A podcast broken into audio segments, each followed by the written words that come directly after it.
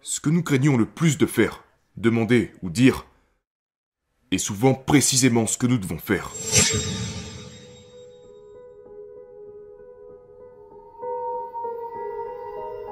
Voici une photo de moi heureux prise en 1999.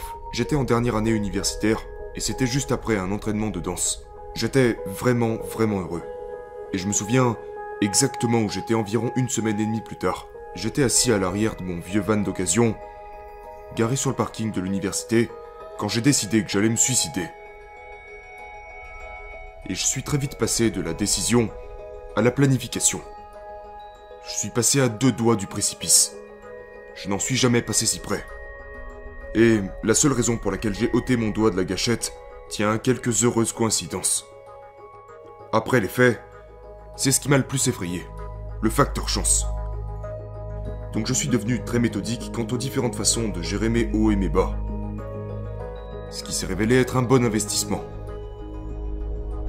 Bon nombre des personnes ordinaires auront entre 6 et 10 épisodes dépressifs majeurs au cours de leur vie. Je souffre de dépression bipolaire, je tiens ça de ma famille, et jusqu'ici j'ai eu plus de 50 épisodes dépressifs. Et j'en ai tiré beaucoup de choses. Je suis passé par beaucoup de mauvaises périodes, beaucoup de moments difficiles, et j'ai pris pas mal de notes. Je me suis dit qu'au lieu de vous donner une énième recette de la réussite, ou une sélection de mes meilleurs moments, j'allais vous partager ma recette pour éviter l'autodestruction. Et pour sur la paralysie. L'outil que j'ai découvert, qui s'avère être le filet de sécurité le plus fiable contre les chutes libres émotionnelles, est en fait le même outil qui m'a aidé à prendre mes meilleures décisions professionnelles. Mais c'est pas le sujet. Et cet outil, c'est le stoïcisme. Ça semble ennuyeux, n'est-ce pas? Ça peut vous faire penser à Spock, ou évoquer en vous une image comme celle-ci.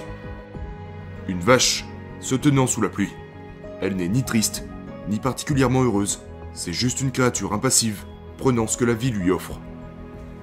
Vous ne pensez peut-être pas à l'ultime compétiteur, Bill Belichick, entraîneur principal des Patriotes de la Nouvelle-Angleterre, qui détient le record absolu de titres Super Bowl à la NFL.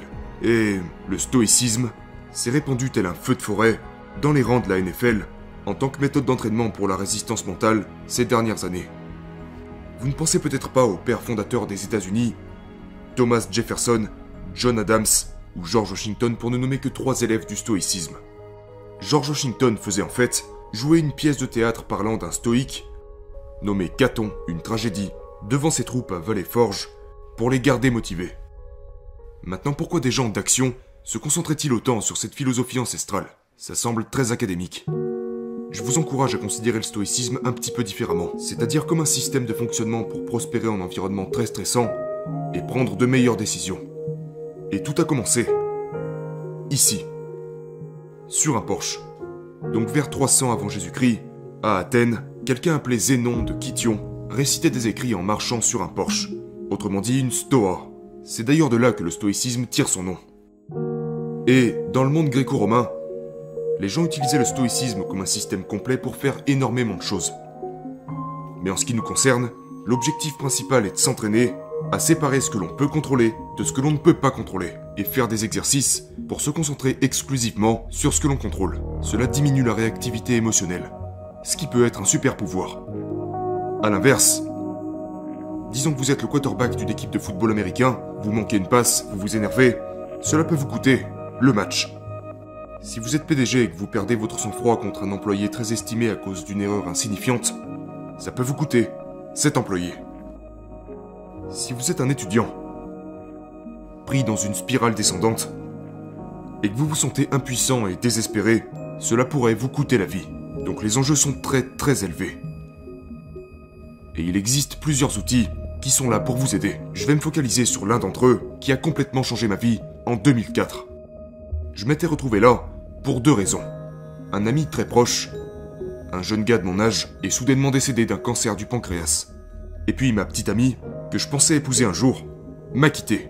Elle en a eu assez. Et elle ne m'a pas écrit une lettre de rupture, mais elle m'a donné ceci, un triptyque de rupture. C'est véridique. D'ailleurs, je l'ai toujours aujourd'hui. Les heures de travail finissent à 17h. Donc elle m'a donné ça. C'était à mettre sur mon bureau pour ma santé personnelle. Parce qu'à l'époque, je travaillais sur mon premier vrai business. Je n'avais aucune idée de ce que je faisais. Je travaillais plus de 14 heures par jour, 7 jours par semaine, j'utilisais des stimulants pour m'y mettre, des dépresseurs pour me calmer et dormir. C'était un désastre. Je me sentais complètement piégé. Et un jour j'ai acheté un livre sur la simplicité pour essayer de trouver une réponse.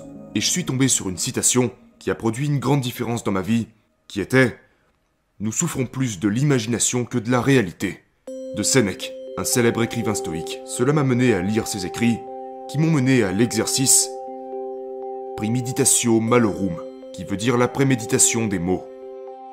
En d'autres termes, c'est la visualisation en détail des pires scénarios que vous craignez, qui vous paralyse et vous empêche d'agir afin de surmonter cette paralysie. Mon problème était que j'avais un esprit incontrôlable, très bruyant et incessant. Réfléchir à la solution d'un problème ne me suffisait pas. J'avais besoin de coucher mes pensées sur papier. Donc j'ai inventé un exercice que j'ai appelé la définition des peurs, comme pour les objectifs. Et il se réalise sur trois pages blanches. C'est super simple. Voici la première page. Et si je... blablabla, c'est ici que vous écrivez ce dont vous avez peur, tout ce qui vous cause de l'anxiété ou tout ce que vous avez tendance à repousser. Ça pourrait être un rencard, mettre fin à une relation, demander une promotion, quitter son travail, lancer son entreprise, peu importe. Pour moi, c'était prendre mes premières vacances en 4 ans et laisser mon business pendant un mois pour aller à Londres. Dans la première colonne, définir, vous écrivez toutes les pires choses que vous pouvez imaginer se produire si vous faites ce pas en avant. Et il vous en faut entre 10 et 20. Pour ma part, je ne vais pas toutes les énoncer, mais je vais vous citer deux exemples. Le premier c'était je vais à Londres, il pleut des cordes, je suis déprimé, bref, une énorme perte de temps. Numéro 2, j'allais louper une lettre du fisc qui allait du coup me contrôler, voire me perquisitionner, et mon entreprise allait devoir déposer le bilan. Et puis vous arrivez à la colonne Éviter. Dans cette colonne, vous écrivez la réponse à la question Que puis-je faire pour éviter que ces événements se produisent? Ou au minimum, diminuer leur probabilité, ne serait-ce qu'un tout petit peu. Donc pour ce qui est de la dépression à Londres, je pouvais emmener une lumière bleue portable avec moi et l'utiliser 15 minutes chaque matin. Cela aide à conjurer les épisodes dépressifs. Pour la lettre du fisc, je pouvais changer mon adresse auprès des impôts pour que les papiers atterrissent directement chez mon comptable et pas dans ma boîte aux lettres. Facile comme tout. Et puis nous passons à la colonne réparer.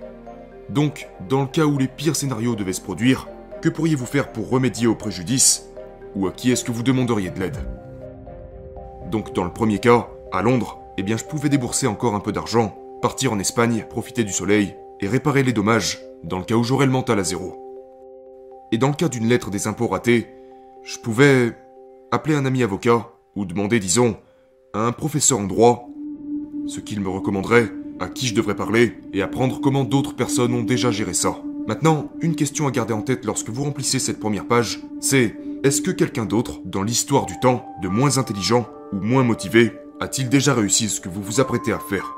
Il y a de grandes chances que la réponse soit oui. La deuxième page n'est pas compliquée. Quelles seraient les conséquences d'un essai ou d'une réussite partielle Vous pouvez voir que nous jouons vraiment sur les peurs et adoptons une approche conservatrice aux avantages. Si vous vous efforcez vraiment de faire cette chose qui vous donne envie, peut-être que vous gagnerez en confiance, en compétence, émotionnellement, financièrement, quoi que ce soit. Quel bénéfice tireriez-vous d'une vraie tentative? Passez 10 à 15 minutes là-dessus. Troisième page. C'est peut-être la plus importante, donc ne l'ignorez pas. Le coût de l'inaction. Les êtres humains sont vraiment doués pour considérer ce qui pourrait mal tourner quand ils prévoient de faire quelque chose de nouveau, comme demander une augmentation. Mais la grande majorité du temps, nous oublions de considérer le coût épouvantable de l'immobilisme, du fait de ne rien changer. Vous devriez vous poser la question, si j'évite cette action ou cette décision, et toutes les actions et décisions similaires à celle-ci, à quoi ressemblera ma vie, disons, dans 6 mois, 1 an, 3 ans? Si vous allez plus loin, ça commencera à devenir intangible. Et mettez-y beaucoup de détails, à nouveau émotionnellement, financièrement, physiquement, etc. Et quand j'ai fait ça, cela dépeignait un portrait terrifiant. Je pratiquais l'automédication, mon business pouvait exploser d'un moment à l'autre, même si je faisais le maximum, mes relations s'effilochaient et disparaissaient. Et j'ai réalisé que l'inaction n'était plus une option pour moi. On parle de trois pages, rien de plus. Et après ça, je me suis rendu compte que, sur une échelle de 1 à 10, 1 étant l'impact minimal et 10 l'impact maximal, en réalisant ce voyage, je risquais une douleur temporaire et réversible entre 1 et 3, contre un impact positif et transformateur entre 8 et 10, qui pourrait être semi-permanent. Alors je suis parti. Aucun de ces désastres ne se sont produits. Il y a eu des petits soucis, évidemment, mais j'ai été capable de m'extirper de mon business. J'ai fini par prolonger mon voyage initial d'un mois en un voyage d'un an et demi autour du monde. C'est devenu la base de mon premier livre, et c'est ce qui m'a mené ici aujourd'hui.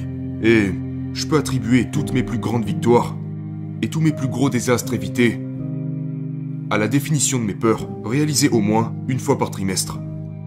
Ce n'est pas un remède miracle, vous découvrirez que certaines de vos peurs sont parfaitement légitimes. Mais vous ne devriez pas tirer de conclusion avant de les avoir examinées au microscope. Et ça ne rendra pas plus facile tous les moments et décisions difficiles, mais ça vous apportera au moins cette clarté qui vous aidera à aller au bout.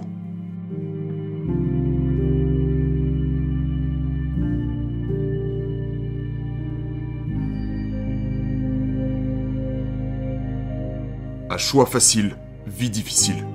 À choix difficile, vie facile. Les choix difficiles. Ce que nous craignons le plus de faire, demander ou dire, est souvent précisément ce que nous devons faire. Les plus grands challenges et problèmes que nous rencontrons ne se résolvent jamais par des conversations agréables. Que ce soit dans votre propre tête ou avec d'autres personnes. Donc je vous invite à vous poser la question, dans quelle partie de votre vie actuelle serait-il plus important de définir vos peurs plutôt que vos objectifs? Tout en gardant les mots de Sénèque à l'esprit, nous souffrons plus souvent de notre imagination de la réalité. Merci beaucoup.